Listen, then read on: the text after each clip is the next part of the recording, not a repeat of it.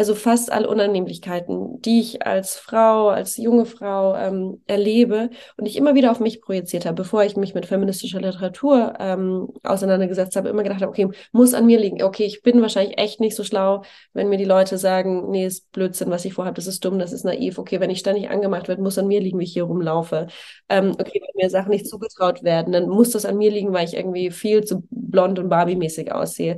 Nur immer, immer dieses, okay, es muss an mir liegen und ich muss das ändern. Ich muss immer ich muss immer alles ändern. Und dann feministische Literatur zu lesen und zu verstehen, oh, for God's sake, ähm, das hat damit zu tun, dass die Gesellschaft uns reinhalten hat. Das liegt nicht an mir. Das ist die Erfahrung von fast allen Frauen da draußen. What she said. Hey Sisters, hier ist Nat und ich freue mich, dass du wieder beim Hugo Sisters Podcast mit dabei bist.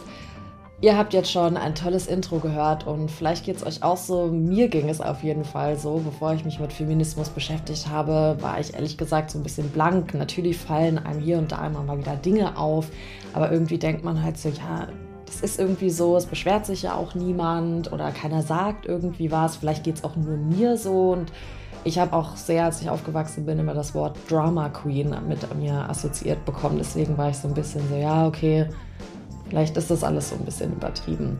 Wenn du jetzt beim Podcast schon ein bisschen länger mit dabei bist, kennst du ja schon ein bisschen von meiner Story. Ich bin dann auch unter anderem durch Bücher, aber auch durch Vancouver an den Feminismus bekommen. Und ich muss echt sagen, seitdem hat sich bei mir alles aufgetan. Unter anderem natürlich auch dieser Podcast.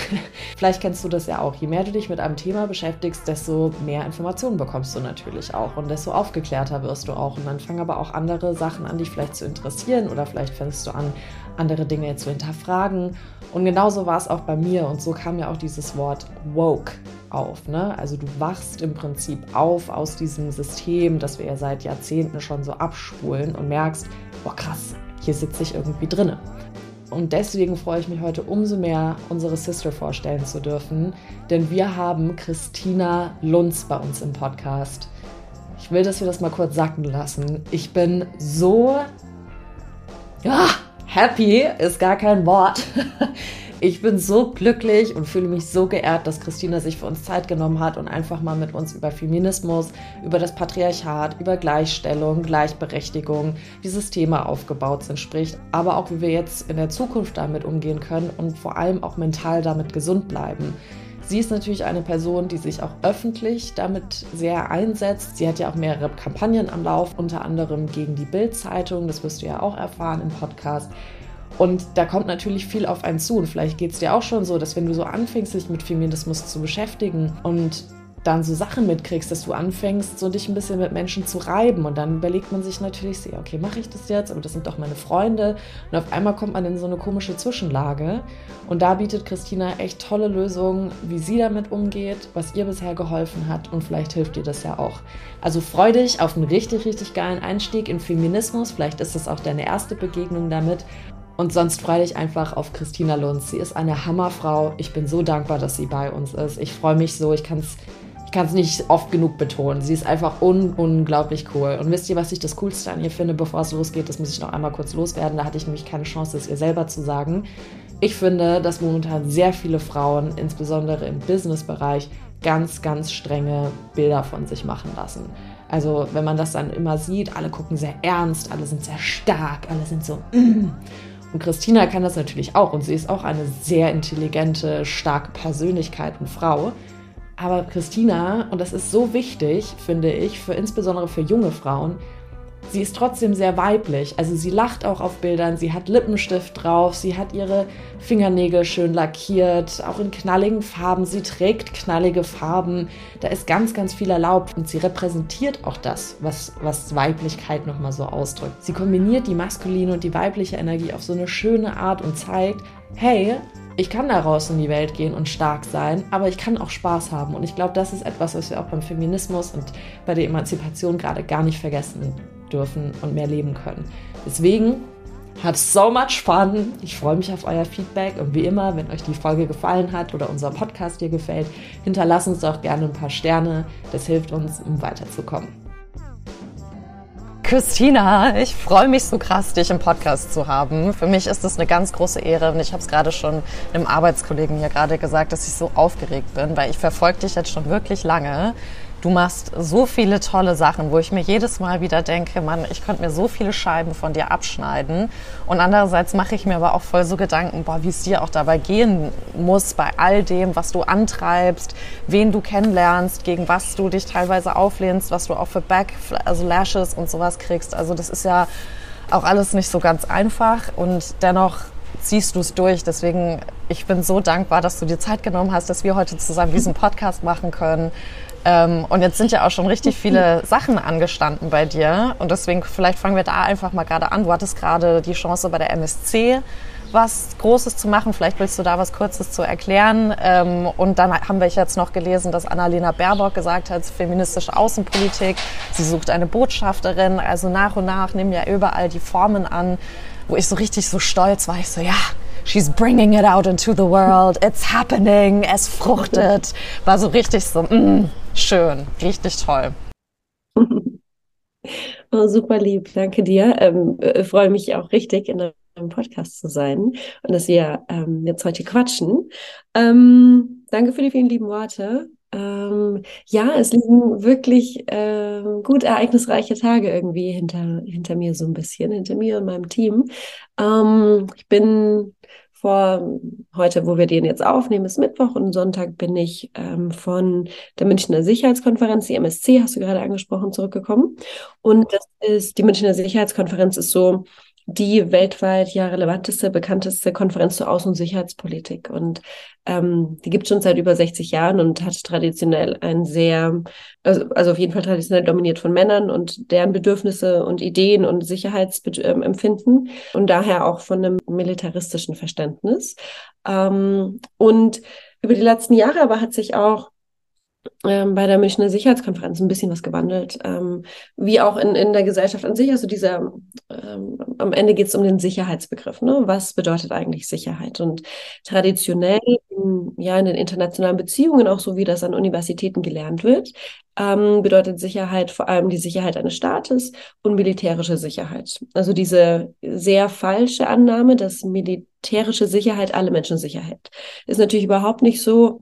Ein Beispiel ist natürlich auch, dass ähm, in, in, ähm, in Sicherheitsstrukturen, in, in, in staatlichen Sicherheitsstrukturen, nicht nur beim Militär, aber auch bei, bei, bei Polizei beispielsweise, natürlich immer wieder Fälle von, von Rassismus ähm, und äh, ähm, faschistischen Strukturen gibt. Ähm, das wäre ein Beispiel dafür, dass ähm, Sicherheits, traditionelle Sicherheitsstrukturen Strukturen natürlich nicht jeden sicher halten.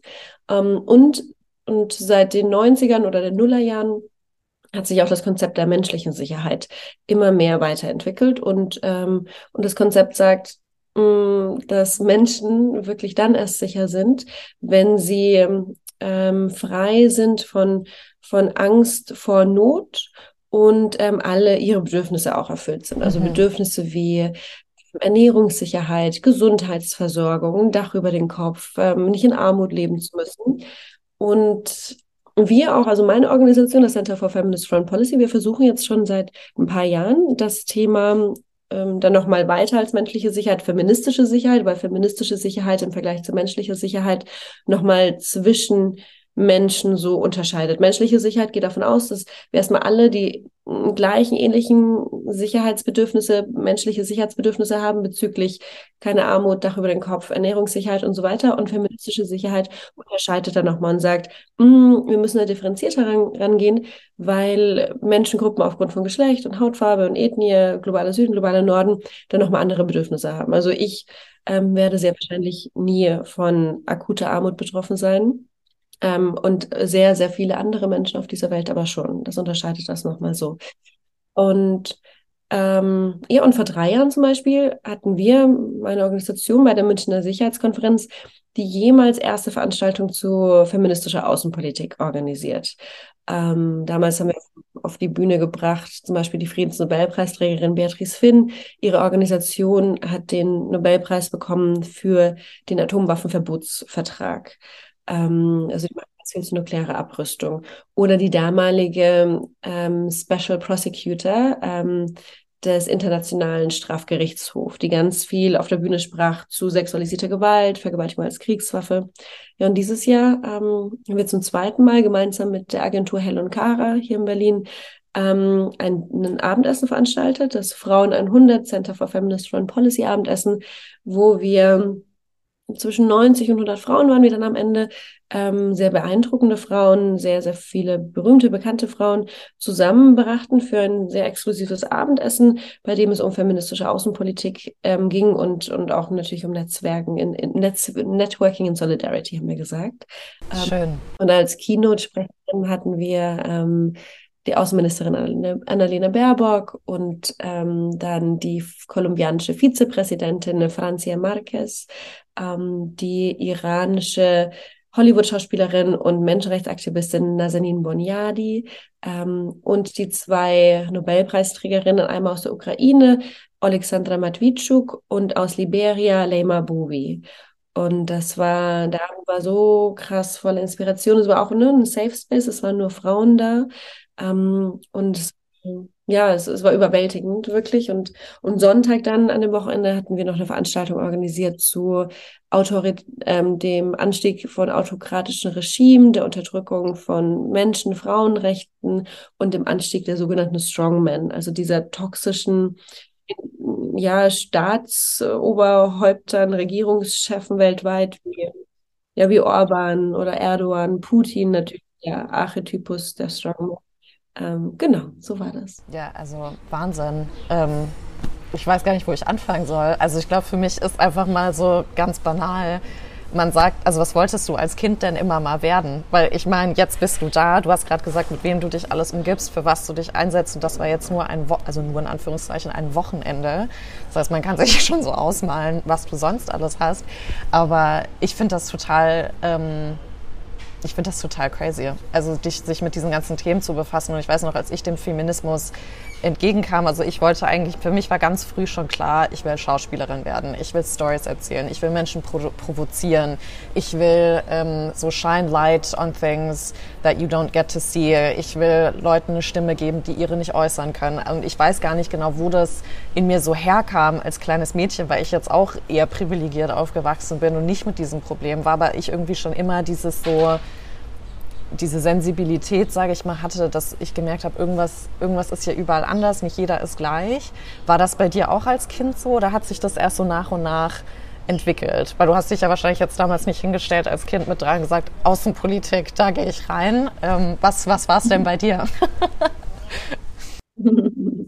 ja, nee, gar nicht, das stimmt. Ähm, also, ich würde sagen, die zwei so Komponenten, die zwei großen Komponenten, von denen man sich heute tue, oder nee, drei, also einmal ähm, Unternehmerin zu sein, was aufzubauen, dann Außenpolitik und feministischer Aktivismus. So alle drei Themenkomplexe ähm, kamen sehr spät in mein Leben. Ähm, ich bin wahnsinnig behütsam aufgewachsen in einem, in einem fränkischen Dorf mit 80 Einwohnern, ähm, in einer klassischen Arbeiterfamilie ähm, und Mama Erzieherin, Papa Elektriker und ähm, nebenan meine Oma noch der alte Bauernhof und ähm, hatte bis meine Anfangs 20er, Mitte Anfangs 20er überhaupt nichts mit Feminismus zum Beispiel am Hut und mit Außenpolitik auch nicht.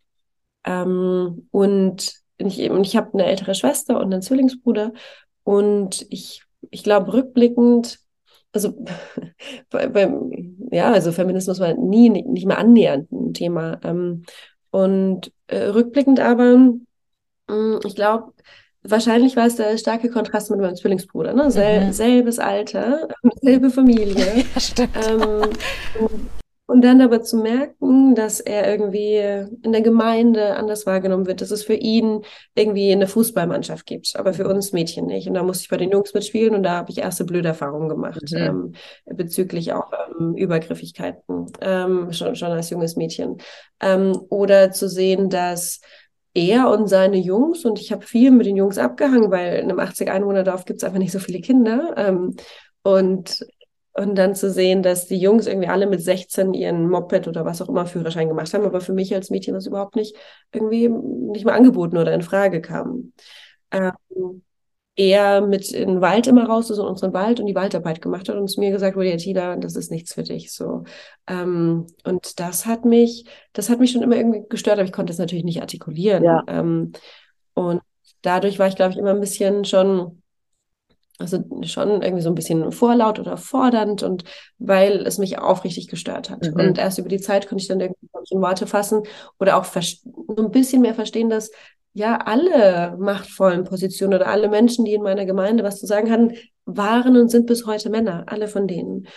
Und dann gleichzeitig als junge Frau zu erleben, dass diese Männer, auf die so aufgeschaut wurde, ne? Also die Sportvorstände, der Pfarrer, der Bürgermeister, der Dorfarzt, der Bäckermeister, ähm, der Wirtshausbesitzer, ähm, dass einige von denen aber uns jungen Mädchen bei Sportveranstaltungen am Wochenende an der Bar, bei Feiern zu nahe kamen und die gleichzeitig so viel Ansehen bekommen, ja. das ging, also das habe ich einfach nicht verstanden. Es ja. ging nicht in meinen Kopf, dass Menschen, die mir so ein schlechtes Gefühl machen, von anderen so angesehen mhm. werden. Mhm.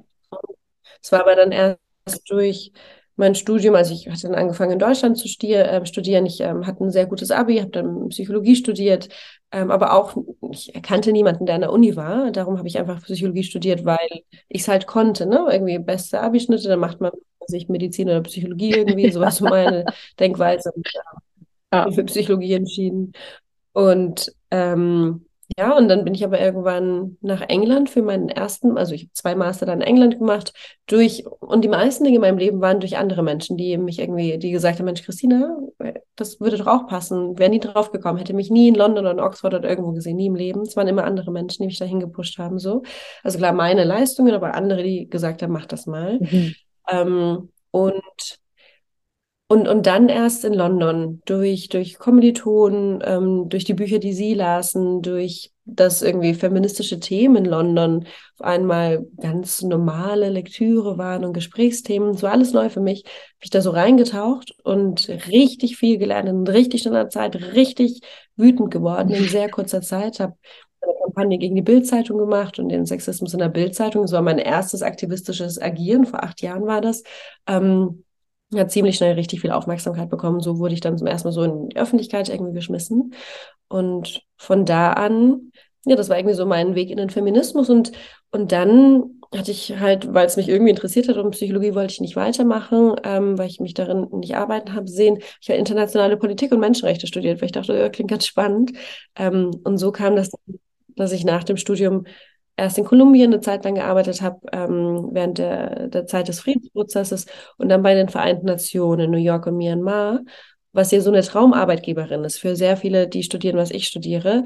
Und ich mir aber immer dachte, hä, aber irgendwie passen mir viele Dynamiken hier nicht. Sowieso sind wir irgendwie die ganzen Weißen, die hier so gut bezahlt sind, die Local Staff irgendwie so unterbezahlt sind wieso ich mit so wenig Expertise komme hier irgendwie rein ähm, und, und, und nur weil ich irgendwie aus einer bestimmten Region mit einer mhm. bestimmten ähm, Hintergrund, Bildungshintergrund komme, wird mir so viel mehr Autorität und, und Wissen zugeschrieben und, und wieso wird sich irgendwie nicht so viel um Frauenrechte gekümmert und, und das kam dann dazu, dass ich anfing eben die feministische Denkweise auf Außen und sicherheitspolitische Themen anzuwenden und dann kam es zur Gründung. Ja, wow, also auch ein krasser Weg, aber ich kann ähm ich kann das total nachempfinden. Also ich habe meine ganze Kindheit in Amerika, New York verbracht und als wir nach Deutschland wieder kamen, also in New York war ich richtig behütet, muss ich sagen. Und in Deutschland kam das dann auch bei mir ziemlich schnell, auch im Reitstall mit den Übergriffen.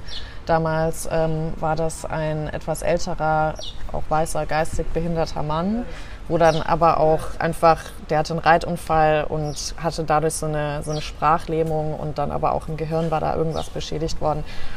Und der hat da auch einfach ähm, ja, die Grenzen nicht mehr erkannt. Aber du hast schon gemerkt, eigentlich weiß er schon, was er macht. Und das wurde dann, da habe ich dann auch nicht verstanden, warum da jetzt nichts passiert. Und der ist dann auch weiter im Reitstall geblieben. Und ich bin dann natürlich nicht mehr in den Reitstall gegangen. Und ähm, also es hat unglaublich viel mit mir gemacht. Von Clubs müssen wir gar nicht sprechen. Also in Frankfurt gab es einen Club, Living XXL.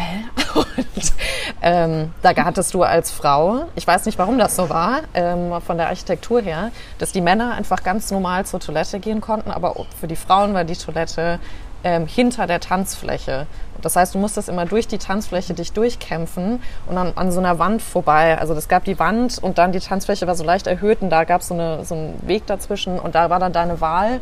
Entweder, weil die Männer standen immer an der Wand, dann halt frontal den face-to-face an denen vorbeizulaufen, weil es sonst zu eng war, oder mit dem Hintern und dann immer zu überlegen, okay, lasse ich mich jetzt an den Brüsten angrapschen oder am Arsch. Und das war auch einer der Gründe, warum wir Mädels oft nicht in diesen Club wollten, weil das halt so unangenehm war, ähm, weil wir einfach wussten, das ist ekelhaft. Wir auch keinen, also irgendwie aber auch nicht mit irgendwem drüber reden konnten, weil wenn wir was gesagt haben, dann hieß es so, ja, aber ihr habt ja auch einen kurzen Rock an, wo ich schon immer dachte, ja. Alter, also ich kann das total nachempfinden, ähm, diese Wut auch dann irgendwann auf, aufzukommen. Ne? Und das fand ich auch total schön ja. in deinem Buch auch zu lesen, dass du, das Wut ja eigentlich, das haben wir auch im Schauspiel natürlich gelernt, das ist ja auch irgendwo eine andere Form von Trauer. Man ist halt traurig, dass etwas so ist und dann kommt erstmal diese Wut hoch. Und dadurch, dass wir Frauen ja gar nicht wirklich oder Mädchen lernen, mit Wut umzugehen, weil wir halt immer dieses gewisse Bild haben sollen. Und du hast es ja mhm. schon gesagt, also Fußball spielen ist nichts, Moped ist auch zu wild. Ne? Also immer lieber so ein bisschen so covered, Beine überschlagen, let's go oder Let's Sit, Let's Go wäre auch schon wieder zu viel. ähm, aber dass Wut mhm. ja eigentlich voll der schöne Trigger ist, um auch Sachen zu auf die auf, also so zu schöpfen, also so schöpferische Kraft auch so in sich hat. Ne? Deswegen, das hat ja auch bei dir dann diese Bildkampagne zum Beispiel hervorgebracht. Deswegen wäre für mich auch so eine Frage, weil ich gemerkt habe, je mehr ich mich mit Feminismus befasse und mich als Feministin auch bezeichne, desto mehr Konter kriege ich auch, ne? weil du nimmst eine Position ein und ich mache das jetzt in einem viel kleineren mhm. Rahmen wie du. Du bist ja jetzt wirklich mittlerweile auch in der Öffentlichkeit, man kennt deinen Namen, man kennt dein Gesicht. Ähm, wie gehst du denn, also jetzt mal so vielleicht ein bisschen privat, aber wie geht's dir denn damit? Weil ich merke, man, man lernt so viel, man man liest wieder ein neues Buch, man geht vielleicht in ein neues Land. Also ich jetzt auch gerade hier in Marokko sehe ganz viel, das wieder Eindrücke, die machen mich dann wieder wütend. Und ich habe manchmal so das Gefühl, je woker man wird, desto mehr will man machen. Aber ich werde dann immer wieder sauer, weil ich denke so, fuck, ich bin so eine One-Woman-Show, wie soll ich denn jetzt hier die Welt retten?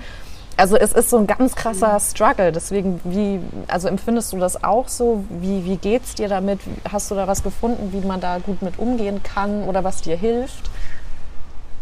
Mhm.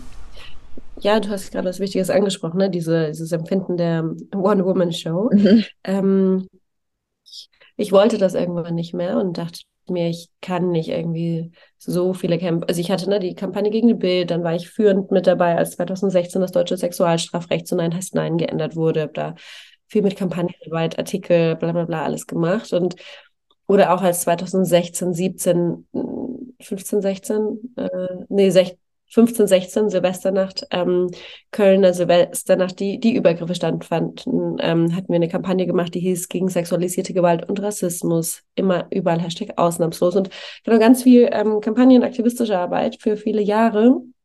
Und dann auch gemerkt, ich mm, kann nicht immer, also ich, ich war ja nie allein, es war immer im Verbund, irgendwie auch mit anderen und tollen Aktivistinnen. Ähm, aber die, die Gründung meiner, meines gemeinnützigen Unternehmens, ähm, das war schon auch so die Entscheidung, das, das auch von meinen Schultern so ein bisschen ähm, zu, zu verteilen einfach und etwas zu schaffen, das auch ja viel größer ist als ich und auch über mich hoffentlich hinaus ähm, bestehen wird. Ähm, und habe jetzt ein Team, wir sind jetzt 16 Leute und da hat ähm, jeder natürlich, äh, jeder, jede sei ihre Expertise und Aufgabenbereich und ähm, das ist schon mal total hilfreich. Ähm, und, und für mich persönlich, weil vieles schon noch irgendwie auf, ähm, auf, auf, auf mir lastet oder also meine, ich habe eine Mitgründerin und Mitgeschäftsführerin und ähm, sie wusste von Anfang an und bis heute ist das so, dass sie nicht überhaupt gar nicht sichtbar sein möchte und nicht in der Öffentlichkeit sein möchte und ähm, dadurch, genau, sie ist sozusagen mehr die Innenministerin bei, bei der Organisation und ich die Außenministerin und ähm, und, und das bedeutet aber auch, dass, äh, dass viele negative Sachen, wenn das jetzt bezüglich der Organisation ist, aber ich mache ja auch viele Sachen über die Organisation hinaus, sich schon immer wieder auf mich projiziert und ablädt. Und ähm, also ich habe vor drei, vier Jahren ähm, die bewusste Entscheidung getroffen am Anfang des Aufbaus der Organisation, weil das war sehr, sehr überfordernd für mich. Ähm, ne, dieses diese Phase, wo du irgendwie versuchst, versuchst wie wild zu strampeln, um irgendwas auf die Beine zu stellen, weil du musst hier rennen wie eine Irre, ja. weil du also bei mir zumindest, ich hatte ja kein Geld im Hintergrund, also keine Geldgeber, nichts. Und ich habe dann drei Tage die Woche in einem Privatsektorunternehmen gearbeitet und vier Tage die Woche ähm, die Organisation aufgebaut. Wow. Und, ähm, und musste so schnell es geht irgendwie versuchen, Gelder reinzubekommen, Netzwerk aufzubauen, das ich alles nicht hatte.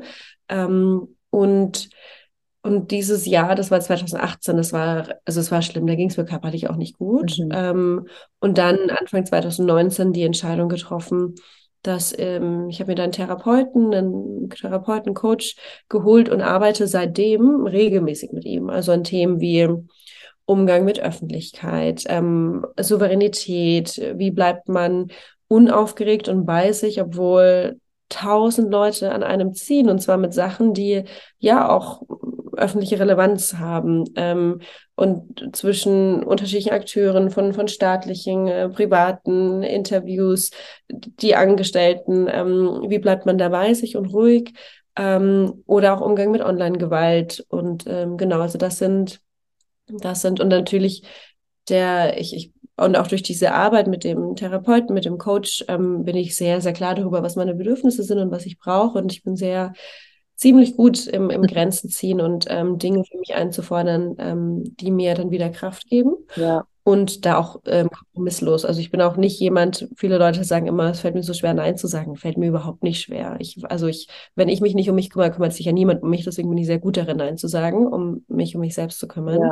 Ja. Ähm, und das sind so, das sind meine schon die zwei wichtigsten damit. Ähm, die Arbeit ähm, an, an, an mir selbst mit dem Therapeuten, Coachen ähm, und Aufbau eines Teames, mhm. ähm, damit das nicht alles komplett auf meinen Schultern bleibt. Ja, ja, das ist ja, also ich finde das richtig wichtig, dass du es auch gerade nochmal ansprichst. Also gerade dieses Team, das haben wir bei Yoga Sisters auch gesagt, wir wollen es halt mehr als eine Hood ansehen.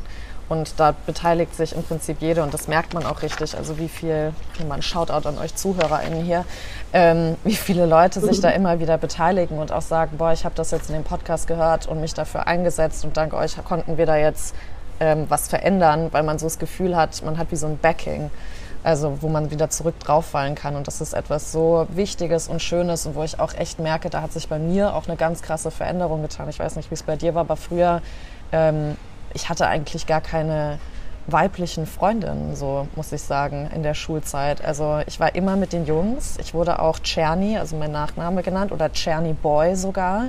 Und irgendwie war ich teilweise sogar wie mhm. stolz drauf. Also Teil so der Jungs zu sein und gar nicht der Mädels. Deswegen finde ich es so witzig bei mir schon, dass ich jetzt so völlig umschwinge und so die ganze Zeit Frauen förder und Frauen eine Stimme versuche zu geben. Und gerade bei uns auch in der Filmbranche in Deutschland ist da ja leider, sind wir teilweise echt, was Frauen angeht, noch in den 50ern stecken geblieben. Also was ich da für Diskussionen oder schon schreckliche Castings hatte und so weiter. Also ähm, das ist schon echt wild, muss ich sagen. Und deswegen wollte ich jetzt auch nochmal fragen, weil ich immer wieder bei mir auch merke, ja, je woker ich werde, desto mehr Bücher ich lese oder Podcasts ich höre oder in Gespräche eben reinkomme. Du lernst immer wieder so viel. Ich bin auch ein sehr neugieriger Mensch, aber ich merke halt doch dann immer wieder, okay, es ist einfach sehr viel. Wo fängt man denn an?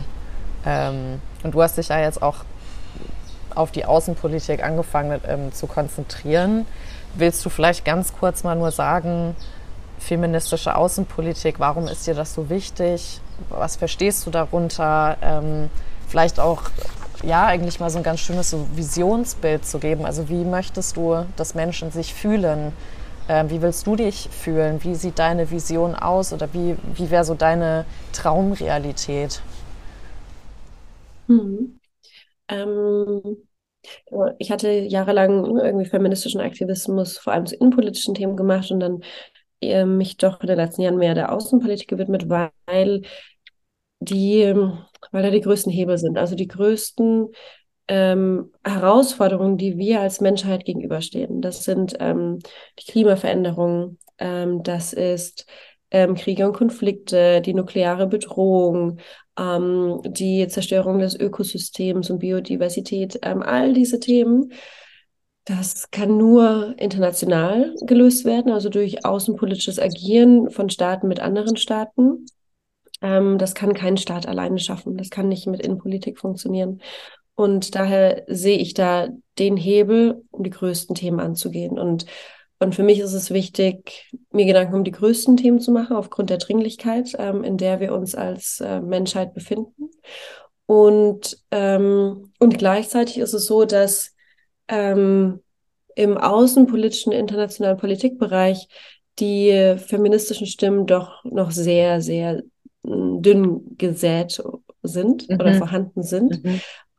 Ähm, und daher war das so mein Wunsch oder mein, meine Motivation, in den Bereich reinzugehen. Und also meine Organisation ist die weltweit erste, die zu dezidiert, dezidiert zu feministischer Außenpolitik arbeitet. Und mein Buch ist das weltweit erste zu feministischer Außenpolitik. Und, und ich hoffe einfach mit dieser Arbeit, die auf keinen Fall perfekt ist, so das sind erste Versuche, das irgendwie ordentlich hinzubekommen, ähm, dass ich da mit Türen aufstoße, damit viele nachkommen, weil das brauchen wir. Und, mhm.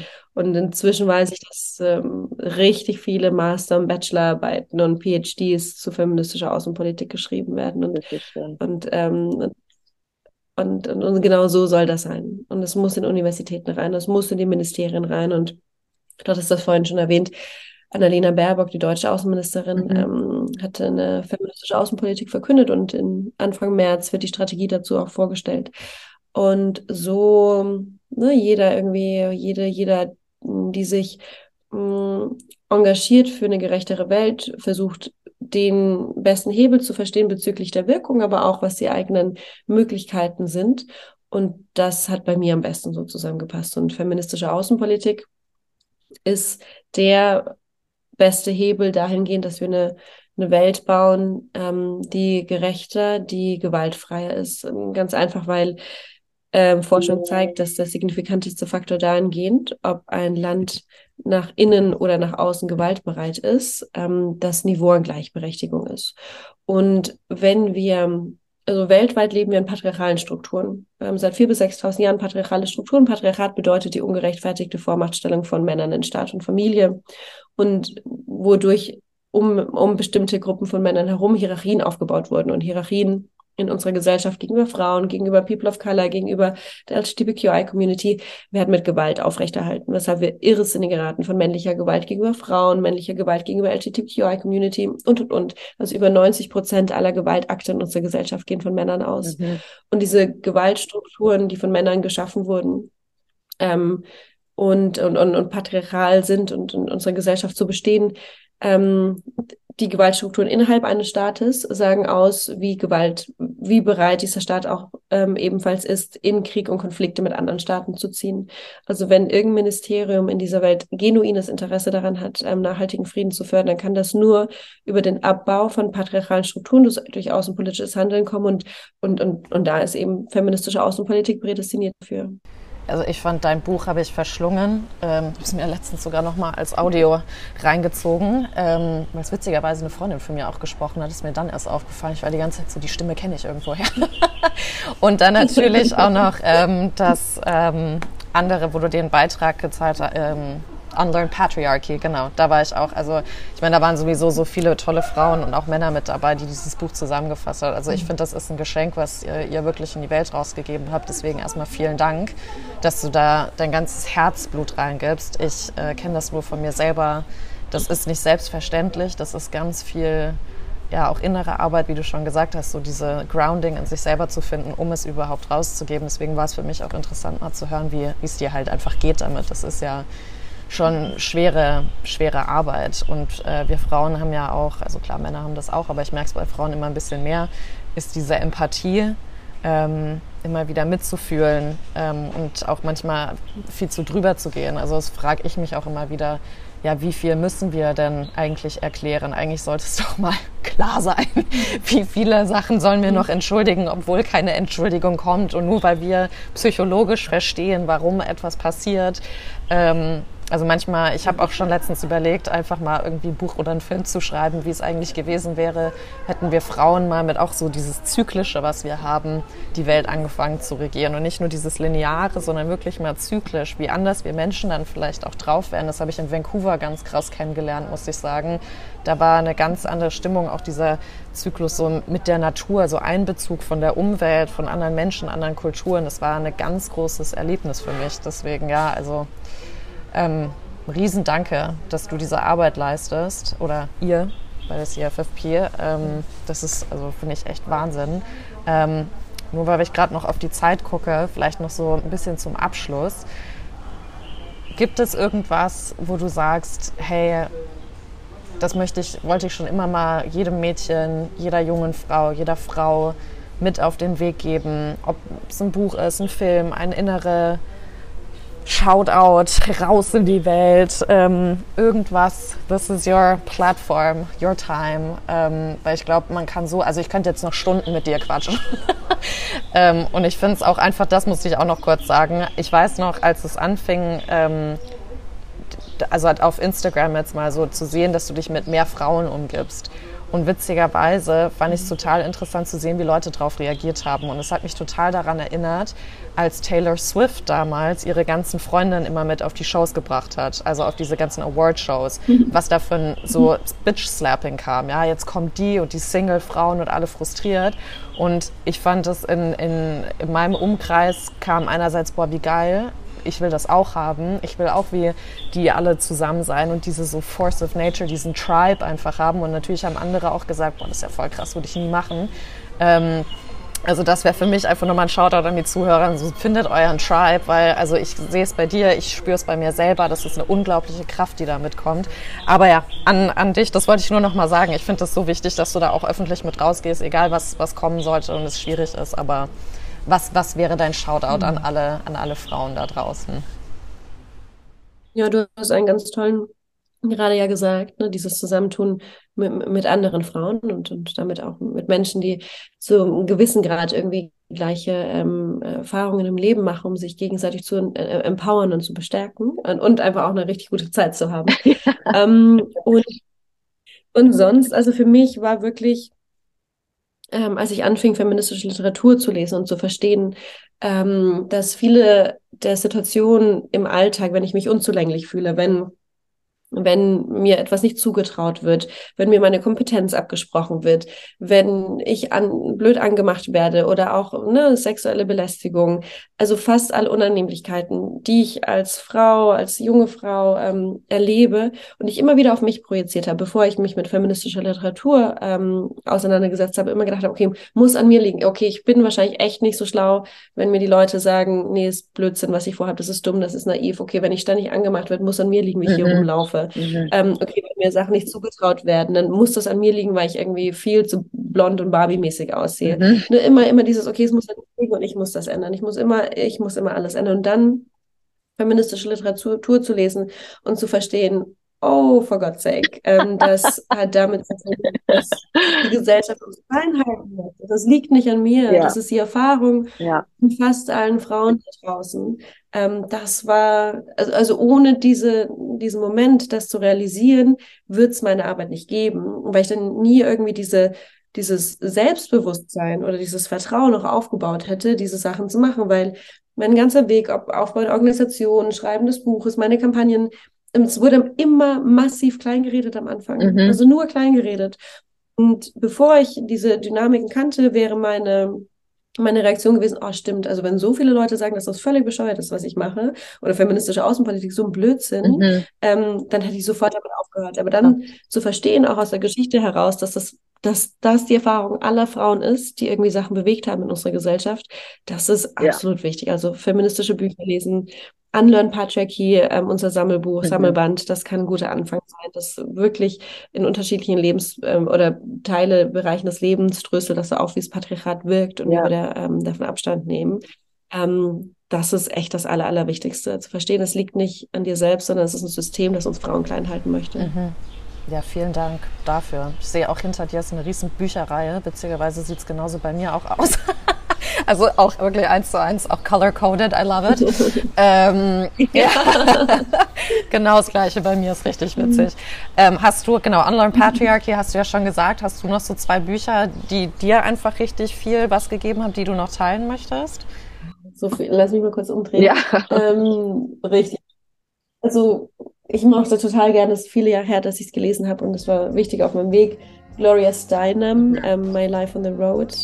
Um, ähm, oder für eher so mm, Peacebuilding und internationale Politikthemen mochte ich total von Lama Bowie, ähm, Friedensnobelpreisträgerin aus Liberia.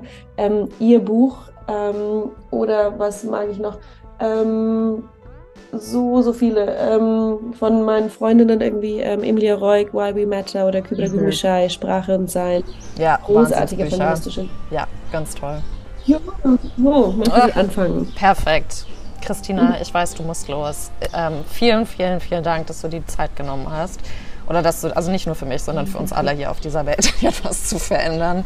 Du bist viel gefragt, viel unterwegs. Ähm, freut mich auch zu hören, dass du einen guten Weg für dich gefunden hast, da eine Balance immer wieder reinzubringen.